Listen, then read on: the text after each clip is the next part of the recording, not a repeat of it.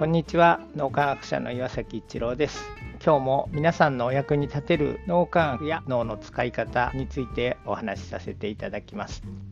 人というのはどうしても仕組みを導入する知識を身につけるノウハウを身につけるノウハウを教えてもらうみたいなやり方というのをどうしても知りたくなってしまうものです。まあそれはある意味やむを得ないんですがこの脳磨きというのは脳の使い方なので知識を身につけてもこういう脳の使い方したらいいんですよというのを教えてもらっても実際にやってみないとうまくいかないと。脳の使い方というのはある意味心の在り方と言い換えてもいいかもしれません。これ実際に脳みやきの仲間のお話なんですが歯科衛生士さんで患者さんの歯のケアをしてくれる人がいるんです。やっぱり患者さん皆さんそれぞれに個性があって口腔ケアをするのに難しい口を開いてくれないとかそういう方もおられるんです。その方が口腔ケアをしようとすると皆さん患者さんが笑顔になって自然と協力的になってくれる、まあ、口を開かない人も開けてくれるようになるということでご自身としてはいろいろノウハウをお持ちなのでそれを周りの人たちにお伝えするということなんですがなかなか周りの人たちが同じようにできるようにならない。ご本人がいろいろ一生懸命に考えてどうして他の人に自分の知ってるノウハウを教えてるのにうまくできないんだろうっていうことを考えた時に思い当たったのが自分自身っていうのはもう自分というものを忘れてしまうようなフロー状態でその口腔ケアをしているということに気がつかれたと。フロー状態っていうのは指針エゴが非常に小さくなってるもしくはなくなっている状態になっていると。その状態じゃないとフロー状態に入らないんですけども指針がない状態エゴのない状態で患者さんにこういうことをやらせようみたいなそういう気持ちがない状態だからこそ患者さんが協力してくれるというようなところに気づかれたということです。やり方を覚える特に対人関係でこうしてやろうとか相手をこんな風に変えてやろうっていう気持ちでいると相手は思ったように動いてくれなくて自分というものご自身自分自身ですね。自分自身というそのある意味エゴなんですがそれをなくして相手と一体になることで相手が自分がこんな風にこの人成長すると素晴らしくなるだろうなっていう方向に自ら動いてくれるようになるということが分かってきています。なのでこれは対人関係だけではないんですが全ての事象に関して言えるんですけども自分が相手を変えるんだとかそういう気持ちってエゴにつながってる。それをできるだけ小さくする。なくすのが一番ですけども指針のないエゴの状態で一生懸命になっていると物事が自然に動いてくれる。相手の人が自然と協力してくれる。そんな状態になると。なのでなんか物事がうまくいかないなっていうふうに思ってしまう方は是非指針をなくすというところエゴをなくしていく。なんとか相手を変えてやるぞみたいな気持ちをなくして相手と一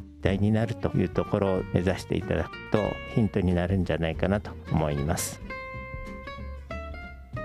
今日も何かのヒントになると嬉しく思います。ありがとうございました。